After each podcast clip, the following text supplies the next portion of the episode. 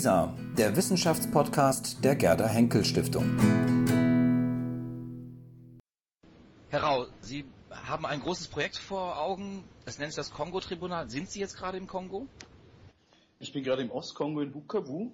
Das ist eine der beiden großen Städte, die es hier gibt. Ziemlich nah an der Grenze zu Ruanda. Interessant deshalb, weil das eine der großen Bergbauregionen ist vom Kongo und eigentlich von der Welt insgesamt. Also was zum Beispiel das Kotan-Vorkommen angeht, das zu 80 Prozent hier ist, was das Vorkommen von Zink und so weiter angeht. Das ist eigentlich der Grund, warum wir hier sind. Der andere Grund, würde ich sagen, ist das, was aus dieser Tatsache geworden ist, nämlich ein, ja, wie wir ihn nennen oder wie er genannt wird, Dritter Weltkrieg. Bisher sechs Millionen Toten. Also seit 20 Jahren gibt es hier einen Bürgerkrieg, der mehr oder weniger am Laufen gehalten wird aufgrund Fragen der Vorherrschaft über diese verschiedenen Minen. Ein großes Rohstoffvorkommen im Kongo, das vor allem jetzt sehr relevant ist, weil es eben vor allem welche Produkte betrifft, die wir tagtäglich nutzen. Das betrifft alle möglichen Produkte. Also es betrifft natürlich in der Raumfahrt. Also Coltan ist sehr wichtig, weil es ein extrem hitzeempfindlicher Stoff ist, der hitzeempfindlichste überhaupt. Vielleicht wird man einen anderen gefunden und das braucht man in der IT-Industrie für alle möglichen Transformatoren. Also es gibt diesen modischen Satz, in jedem Handy, in jedem iPhone, in jedem Computer und so weiter ist ein Stückchen Kongo drin und das stimmt tatsächlich ein sehr teurer Stoff, der eigentlich nur hier abgebaut wird, neben ganz kleinen Vorkommen noch in China und in Kanada. Also das heißt, das ist wirklich, wer hier die Vorherrschaft hat über diese Minen, wer die Verwertungsketten kontrolliert, der kontrolliert mehr oder weniger die gesamte Zukunftsweise in der Elektronikindustrie. Und deshalb gibt es auch diesen Krieg. Aber das heißt doch eigentlich, dass dann offenbar der Kongo ein sehr reiches Land ist. Ist es nicht ein reiches Land? Wo geht der ganze Reichtum hin? Der Reichtum geht zum einen natürlich nach Kinshasa. Man muss sich den Kongo nicht als Land vorstellen, sondern beinahe als Kontinent. Also Kinshasa liegt mehrere tausend Kilometer vom Ostkongo entfernt und ist ein sehr zentralistisches Land. Und das sind auch diese Ministerien in Kinshasa, diese Regierung in Kinshasa, die dann die Schürfrechte vergibt an ausländische Firmen und sich das mit ausländischen Firmen teilt, ist übertrieben gesagt, weil das allermeiste fließt natürlich ja ins Ausland, geht vielleicht auch ein Zwischenhändler, also nach Europa oder die USA oder Kanada teilweise auch China. Im Land selber, also hier im Ostkongo, bleibt eigentlich, man muss wirklich so sagen, gar nichts hängen. Weder infrastrukturell noch von Steuern, noch nicht mal in Bezug auf Arbeitsplätze. Sogar die Arbeiter werden oft importiert oder werden mitgebracht von diesen Firmen. Also es ist eigentlich für die Leute hier ein einziges Flussgeschäft. Das hat ja im Kongo eine gewisse Tradition. Der Kongo war schon immer eine Region, wo sich vor allem um die Rohstoffe gestritten wurde, die Aufteilung sehr aggressiv sich vollzogen hat. Man kann ja fast zurückblicken bis zur Zeit von Lumumba, also in die 60er Jahre zurück, in die Zeit der Dekolonisation. Sehen Sie da eine Verbindung zu dieser Geschichte vor, von etwa 60 Jahren? Also ich würde sagen, der Unterschied vermutlich zum klassischen Kolonialismus vom Neokolonialismus ist, dass es eigentlich kein so paternalistisch der auch war, keinen zivilisatorischen Auftrag mehr gibt dieser Firmen. Also die wollen hier nichts Bleibendes machen. Es war auch interessant, als wir für unser Kongo-Tribunal, als wir dieses dreitägige Tribunal einen Raum gesucht haben, haben wir nur größere publike Räume gefunden aus der Kolonialzeit. Nachher wurde schlicht nichts mehr gebaut. Firmensitze oder Villen, das wurde einfach nicht mehr gebaut, auch von der kongolesischen Regierung nicht. Diese Region wurde infrastrukturell gesehen fallen gelassen. Und das ist ein Vorgang, der eigentlich seit der Dekolonialisierung anhält.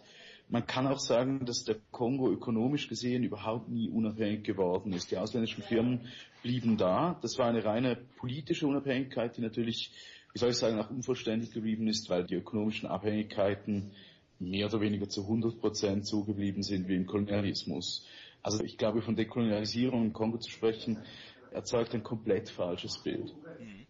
Jetzt ist ja der Kongo nicht die einzige Region, die von solchen Entwicklungen betroffen ist. Man hätte ja auch beispielsweise vielleicht äh, Bangladesch nehmen können dort die Textilindustrie ähnlich einem Tribunal unterziehen können oder auch die Arbeitsbedingungen beispielsweise der arabischen Halbinsel. Warum haben Sie sich Kongo ausgesucht? Ja, ich glaube, der Unterschied zu Bangladesch oder zur arabischen Halbinsel ist, das sind keine kriegerischen Konflikte, die wir dort finden. Also da hat sich eigentlich die politische Macht und die wirtschaftliche Macht nicht auf diese Weise verbündet wie hier. Hier kann man sehr schön sehen, wie beispielsweise die UNO-Truppen, die großen Firmen, die kongolesische Armee, die Rebellen, die umliegenden Länder und eben die ganzen Botschaften und so weiter zusammenspielen in einem großen Krieg. Während in Bangladesch hat man einfach wie soll ich sagen, eine Regierung, die zulässt, dass Firmen ihre Bürger ausnutzen. Und das ist hier sehr viel brennender, sehr viel mehr Ebenen. dich überlagern. Ich denke, das ist der Grund, warum wir das ausgewählt haben, den Ostkongo. Natürlich würde ich jetzt mal sagen, von diesem neoliberalen Wirtschaftssystem, das, wie Naomi Klein so schön sagt, die Schockstrategie anwendet, also Gemeinschaften zerrüttet, um sie nachher besser ausbeuten zu können. Also wer sollte sich hier gegen die großen Firmen setzen? Das findet man natürlich in der ganzen Welt, aber hier findet man es tatsächlich in der Form eines Krieges, eines realen Krieges. Und das ist, denke ich, das Symptomatische und das Symbolische oder gar Allegorische an diesem Konflikt wirklich mit normalen, ja, man muss sagen, normalen Wirtschaftsverbrechen. Mhm. Ein Tribunal ist oft die Folge eines Krieges, das haben Sie gerade auch gesagt. Man denkt dabei unter anderem an die Nürnberger Prozesse beispielsweise oder auch an das Vietnam-Tribunal, das von Jean-Paul Sartre und Bertrand Russell damals installiert wurde. Orientieren Sie sich an diesen großen Tribunalen, die eine kriegerische Situation sozusagen versuchen, im Nachgang juristisch aufzuarbeiten? Auf jeden Fall, auf jeden Fall orientiere ich mich an diesen Tribunalen, also vielleicht vor allem am Nürnberger, aber auch im Vietnam-Tribunal. Und der Grund ist ganz einfach. Wir haben zwar eine globale Wirtschaft, also wir haben eine global funktionierende Verteilungsketten, wir haben aber überhaupt keine globale Gerechtigkeit. Natürlich gibt es den Gerichtshof in Den Haag. Wir arbeiten auch mit den Richtern von dort zusammen. Also sie sitzen in unserem Tribunal als Untersuchungsleiter. Aber auch Den Haag hat übernational überhaupt keine Möglichkeiten. Sie kann sich ab und zu einen Milizenführer hier aus dem Kongo greifen, der aus irgendwelchen Gründen von eben gerade von der internationalen Gemeinschaft fallen gelassen wird, weil er nicht mehr gebraucht wird. Das ist absolut durchsichtig und zufällig. Was unser Tribunal kann, es kann unabhängig alle Leute vor das Tribunal bitten. Also wir haben genauso Minister aus der Regierung in Kinshasa wie Leute aus den Firmen, wie auch einfache kongolesische Bürger, Spezialisten, Rebellen, unabhängige Politiker. Also wir haben hier eigentlich eine unabhängige Position, wir werden von niemandem finanziert. Und das ist der Versuch, eine internationale Gerechtigkeit, die antwortet auf eine international agierende Wirtschaft. Mhm. Weil, wie gesagt, das, was hier Firmen tun teilweise, das wäre, würden sie es in der Schweiz, in Deutschland oder in den USA tun, wäre ein sofort justiziables Wirtschaftsverbrechen. Also Deportationen von Leuten, um Abbaugebiete freizumachen, das Provozieren von bewaffneten Konflikten, um gewisse Gebiete gewissermaßen zu bereinigen und dann anfangen zu können, Bestechung von Regierungsbeamten. Das sind alles Fälle von Wirtschaftskriminalität, oder sogar von Verbrechen gegen die Menschlichkeit. Und das sind reale Verbrechen, die in der Charta festgehalten sind. Und deshalb haben wir eine sehr einfache, eine Grundlage finden können für dieses Tribunal. Es gibt aber keine Trägerschaft, bis heute nicht international, die dieses Tribunal stützen würde. Hm. Ein Tribunal ist ja ähnlich wie ein Prozess aufgebaut. Wer übernimmt welche Rollen? Das heißt also, wer ist sozusagen der Angeklagte? Wer ist Richter? Wer sind Verteidiger und Ankläger? Es gibt in einem Tribunal, anders als in einem Prozess, keine Anklageverteidigungsstruktur. Das ist der Unterschied zu einem Prozess, auch zu Prozessprojekten, die ich gemacht habe, wo es, ich sage mal, eine Dialektik gab, wo man sagen musste, wer hat hier Recht. Also einmal habe ich eine Zeitung angeklagt in der Schweiz als Prozess wegen Rassismus. Gleichzeitig stand es natürlich gegen die Frage der Meinungsfreiheit. Mhm. Also was kann man in der Meinungsfreiheit sagen? Gibt es vielleicht Tatsachen, die nur rassistisch beschreibbar sind? Das hat dann tatsächlich die Jury so entschieden. Hier haben wir einen anderen Fall. Hier haben wir einen Krieg mit sechs Millionen Toten, einen sehr viel gravierenderen Fall, wo man überhaupt mal eine Grundlage schaffen muss, um nachher einen Beschluss zu verabschieden am Schluss des Tribunals. Wir haben also versucht, eine Jury zu vereinen, die unterschiedlichste Gesichtspunkte in sich vereinigt. Also wir haben Leute, die eher auf der Seite der großen Firmen stehen, die vielleicht einen neoliberalen Gesichtspunkt haben. Wir haben Aktivisten, die es total anders sehen. Dann haben wir Leute wie Jean Ziegler, die zwar in der UNO sind, aber die UNO auch kritisieren und so weiter. Also wir haben versucht, ein weites Spektrum zu haben in der Jury. Gleichzeitig haben wir Untersuchungsrichter, die komplett unabhängig sind. Also die weder auf der einen noch auf der anderen Seite stehen. Es ist im Grunde, wie gesagt, eher eine Folge von Hearings als der Versuch, ein Urteil zu finden. Ein Tribunal verabschiedet, ähnlich wie das Vietnam-Tribunal, am Schluss schon eine Art Urteil, eine Antwort auf verschiedene Fragen, die wir uns stellen, natürlich zu Beginn, die wir versuchen zu klären. Es gibt aber keinen Juryentscheid 6 zu 1 oder 4 zu 3. Also es geht hier nicht um Schuld oder Unschuld, sondern es geht um eine Feststellung der Tatsachen, um eine Feststellung des Kriegs, der hier meines Erachtens auch von Firmen geführt wird und der geleugnet wird. Also offiziell ist ja die Meinung, der Kongo ist mehr oder weniger befriedet. Man erlebt aber jeden Tag hier Massaker, Deportationen und so weiter. Also quasi das Bild, ein reales Bild dem Medienbild entgegenzustellen. Hm. Sie sprechen gerade die Medien an. Welche Rolle spielen die Medien bei der Darstellung des Kongo? Welche Diskurse werden da verfolgt? Haben die Medien da einen großen Einfluss drauf? Wie schätzen Sie das ein?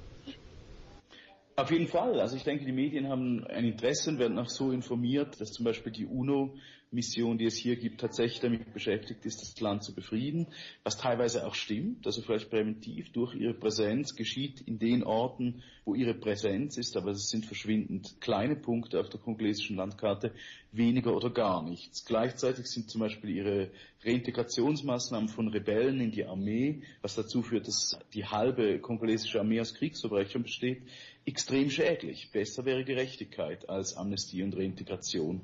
Und das ist ja das Problem. Also es gibt keine Gerechtigkeit. Gleichzeitig wird in den Medien Amnestie und Reintegration und einfach Befriedung, damit nämlich die Firmen arbeiten können, die dieser Krieg im Endeffekt auch stört, wird als Befriedung und wird als quasi eine Form von Gerechtigkeit dargestellt, wie dieses punktuelle Herausgreifen von irgendwelchen Leuten, von irgendwelchen Milizenführern in Den Haag. Und das ist ein bisschen das, würde ich sagen, fehlgeleitete Bild in den Medien, was man auch verstehen kann, weil Deutschland eine extrem enge Beziehung hat zum Kongo, das heißt, sie einfach klare wirtschaftliche Interessen hat, seit Steinmeier hier seine Tour gemacht hat. Also es ist tatsächlich ein politisches Interesse dahinter, das in den Medien so darzustellen, dass die Sache langsam zur Ruhe kommt, seine Ordnung hat, dass den Leuten Gerechtigkeit widerfährt, was absolut nicht stimmt. Und auf der anderen Seite haben wir das Bild des Kongo, der komplett chaotisch ist, komplett von Kriegen verwüstet und der eigentlich nur durch die internationale Präsenz einigermaßen ruhig gehalten werden kann. Also eben das Herz der Finsternis, wo eigentlich nur dank der UNO ein bisschen Frieden herrscht. Und genau das Gegenteil ist der Fall. Wie konnten Sie die verschiedenen Teilnehmer überzeugen, an diesem Tribunal teilzunehmen, beispielsweise auch Teil der Jury zu werden? Denn der Ausgang des Tribunals bzw. die Stoßrichtung des Tribunals ist ja relativ eindeutig. Warum sollten sich beispielsweise Regierungsvertreter aus dem Kongo oder auch Vertreter von Minenfirmen an dem Tribunal beteiligen? Wie haben Sie die überzeugen können? Also man muss sagen, dass die Zusammenarbeit mit Minenfirmen extrem schwierig ist. Einfach deshalb, weil eigentlich jede Berichterstattung schlechte Berichterstattung ist für solche Firmen, was klar ist. Also im Grunde das Einzige, was für Minenfirmen akzeptabel ist oder überhaupt für Firmen, sind PR-Filme. Und das ist ein Problem, das für uns nach wie vor sehr schwierig bleibt, sowohl für den Dreh wie für die Leute, die wir einladen, dass man meistenteils, also bei all diesen Organisationen, das gilt auch für die UNO, Leute einladen muss, die gerade aufgehört haben, dort zu arbeiten und darüber berichten können, weil sie tatsächlich Schweigeverträge auch unterzeichnen müssen. Auf der anderen Seite ist, denke ich, die kongolesische Regierung in ihrer Selbstwahrnehmung, aber auch in der Tatsächlichkeit der Vorgänge sowohl Opfer wie Täter. Also einerseits stecken sie in diesen Verträgen fest, die im Bürgerkrieg unter internationalem Druck abgeschlossen wurden. Also all diese Konzessionen wurden vergeben, als es so aussah, als würde der Ostkongo in der Rebellion quasi unabhängig werden. Und diese Konzessionen wurden auch so vergeben. Also das war irgendwie eine, wie soll ich sagen, da versuchte jeder sich äh, zu retten. Und da sehen Sie sich in einer Mittelposition, die auch zutrifft. Mhm. Und der letzte Grund ist, das habe ich mich auch bei meinen anderen Prozessprojekten, zum Beispiel in Moskau, gefragt, warum nehmen Kirchenvertreter, warum nehmen Leute von der Regierung in einem linksaktivistischen Projekt teil, das da im Endeffekt dazu führt, dass Pussy Riot freigesprochen wird. Das bei den Moskauer Prozessen der Fall. Warum nehmen Sie das teil? Und ich denke tatsächlich, weil Sie davon ausgehen, dass Ihr Gesichtspunkt, wenn Sie ihn denn wirklich ganz ausführen können, überzeugend ist. Also weil Sie glauben, auf der richtigen Seite zu stehen. Und das ist, denke ich, der Hauptgrund. Ja. Sprechen wir noch einmal ganz konkret über das Tribunal, wie es vor allem praktiziert wird, wie es verlaufen wird. Das Tribunal ist ja auf mehrere Tage angesetzt, auf mehrere sogenannte Sessions. Wo werden die stattfinden und wie werden die genau aussehen? Also wir haben drei Sessionen hier im Ostkongo. Es, es gibt eine Eröffnungssitzung, wo wir die Anklagepunkte klären, wo es Eröffnungsreden gibt, auch von der Regierungsseite. Und da gibt es drei Fälle. Also um besser fokussieren zu können, haben wir zwei sehr symptomatische Fälle genommen von Wirtschaftsverbrechen, würde ich sagen, also von Minen, wo Leute deportiert wurden, wo Konzessionen korrupt vergeben wurden und so weiter. Und einen dritten Fall, der wirklich einfach ein Massaker ist, wo wir quasi zufällig, letztens nicht ganz zufällig anwesend waren, als das äh, stattgefunden hat im Ostkongo, wo die UNO verwickelt war, wo die kongolesische Regierung verwickelt war, zumindest durch Tatenlosigkeit und die wir versuchen, so ein bisschen größeren Kontext der Unbefriedetheit der Region darzustellen. Das sind die drei Fälle hier. Dann gibt es Ende Juni in Berlin einen Tribunalteil, der eher sich auf Metaebenen befindet, der versucht, die Hintergründe darzustellen. Also wir haben da die Verwicklung der internationalen Firmen. Wir haben in einer Session, in einer anderen Session die Verwicklung der EU und der Mitgliedstaaten, auch der Schweiz übrigens, und in einer dritten Session die Verwicklung der UNO, der NGOs und der Weltbank. Also das ist dann quasi die Metaebene oder die Hinterzimmer des Konflikts, den wir darstellen, sehr konkret im ersten Teil. Die geladenen Leute im Kongo sind, das sind immer eine Folge von Hearings, also von Befragungen, pro Fall jeweils an die sechs Befragungen, auch einige Videoeinspielungen zusätzlich. Und das reicht dann vom Medienminister aus Kinshasa bis zur vergewaltigten Frau im Grunde. Also wir versuchen wirklich alle Ebenen der Gesellschaft, alle Milieus da einzuladen, um ein so möglichst breites Bild in diesen drei Tagen geben zu können wie möglich. Mhm. Breites Bild, wahrscheinlich aber auch ein breites Publikum erreichen wollen. Sind diese Tribunale öffentlich? Kann da jeder hinkommen und sich das anschauen, anhören? Und welche Rolle spielt vor allem dann sozusagen die Nachhaltigkeit in Form eines Filmes? Diese Tribunale sind öffentlich. Es gibt natürlich aus Sicherheitsgründen gewisse Einschränkungen. Also es ist ein sehr kritisches Projekt einfach aus Sicherheitsgründen. Also wir haben verschiedene Sicherheitsdienste, wir haben die UNO, die uns schützt. Also wir arbeiten hier mit der örtlichen Polizei zusammen, wir haben aber auch einen eigenen Sicherheitsdienst und so fort.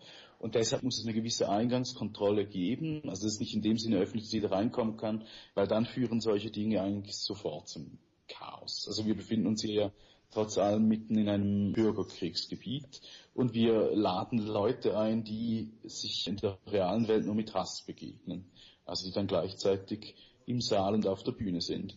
Die Organisation läuft seit über einem Jahr und ist unglaublich aufwendig. Also wir haben sehr viele Leute, die sich quasi ausschließlich oder einige Leute, die sich ausschließlich mit Organisation befassen. Wie bringt man die Leute hier? Wie gibt es ein Sicherheitskonzept für die Zeugen, auch nach der Aussage, dass sie irgendwo wohnen können, wo sie nicht gefunden werden können und gleich ermordet, weil sie ausgesagt haben und so fort. Also das sind Fragen, die wahnsinnig kompliziert sind und aus diesem Grund drehen wir auch das Ganze mit sechs Kameras, was es noch komplizierter macht, weil es hier weder Kameramänner noch Strom, es gibt nicht mal Strom, es gibt kein System, also wir brauchen sehr viel Licht für so einen großen Dreh mhm. mit im Endeffekt über 300 Leuten. Im Grunde ist es ein Unternehmen, das von der Unmöglichkeit der Machbarkeit alles übersteigt, was ich jemals auch nur im entferntesten mir ausgedacht habe und eigentlich von Tag zu Tag nochmal komplizierter wird. Mhm. Und hier ist natürlich die Hoffnung wirklich, dass indem wir das dann festhalten auf Film, es nicht einfach weg ist, nachdem es stattgefunden hat. Was für ein Film wird das werden? Wird das eine reine Dokumentation sein oder ist es dann auch eine mit einem Storyboard unterlegte Darstellung des Tribunals? Und wo wird es dann auch zu sehen sein? Also wir produzieren einen Film als Kinofilm mit Geldern aus der Schweiz und Deutschland, Unterstützung von Arte, Schweizer Fernsehen und so weiter noch zusätzlich. Es wird zuerst ein Kinofilm werden, der 2006 rauskommt. Also ähnlich wie der Film über die Moskauer Prozesse. Ein Unterschied, dass er nicht nur in Deutschland startet, sondern auch diesmal auch in der Schweiz, weil wir da noch Gelder haben. Und dann später natürlich auch im Fernsehen. Also es wird ein relativ klassischer Kinofilm von 90 Minuten der mit einem, wie Sie sagen, Storyboard unterlegt ist, der Figuren hat, der so erzählt wird, dass auch Leute, die quasi keine Spezialisten sind, das emotional mitverfolgen können. Also ein ganz klassischer Dokumentarfilm, der einfach aus der Hinsicht ein bisschen irrer ist, weil im Zentrum natürlich das Tribunal steht. Mhm. Wann würden Sie sagen, hat das Projekt insgesamt Erfolg gehabt? Also was wünschen Sie sich, was am Ende sozusagen der Output des Projektes insgesamt ist? Also was ich mit dem Film machen will, ist eine Art Unmöglichkeit, nämlich das Porträt eines Weltwirtschaftssystems. Und wenn das plastisch erfahrbar wird in diesem Film, als beispielsweise, dass es halt Regionen in der Welt gibt, die quasi ein rechtloser Sklavenstaat sind, wie der Ostkongo, wenn das sichtbar wird, und zwar nicht auf aktivistische Weise, weil die Off-Stimme das einem immer wieder einflüstert, so wie das ja üblich ist in dieser Art Filme, oder weil ein Roger Moore herumrennt und ständig einen Propagandaaktivismus verbreitet, sondern dass das aus der Sache heraus sichtbar wird, dann bin ich zufrieden, dann bin ich absolut zufrieden und ich denke, das wird auch so werden. Herr Rau, dann wünsche ich Ihnen wirklich viel Erfolg für dieses Vorhaben und bin sehr gespannt auf den Film und freue mich sehr, dass wir miteinander sprechen konnten, auch über diese große Distanz via Skype. Vielen Dank, herzlichen Dank. Vielen Dank auch, danke.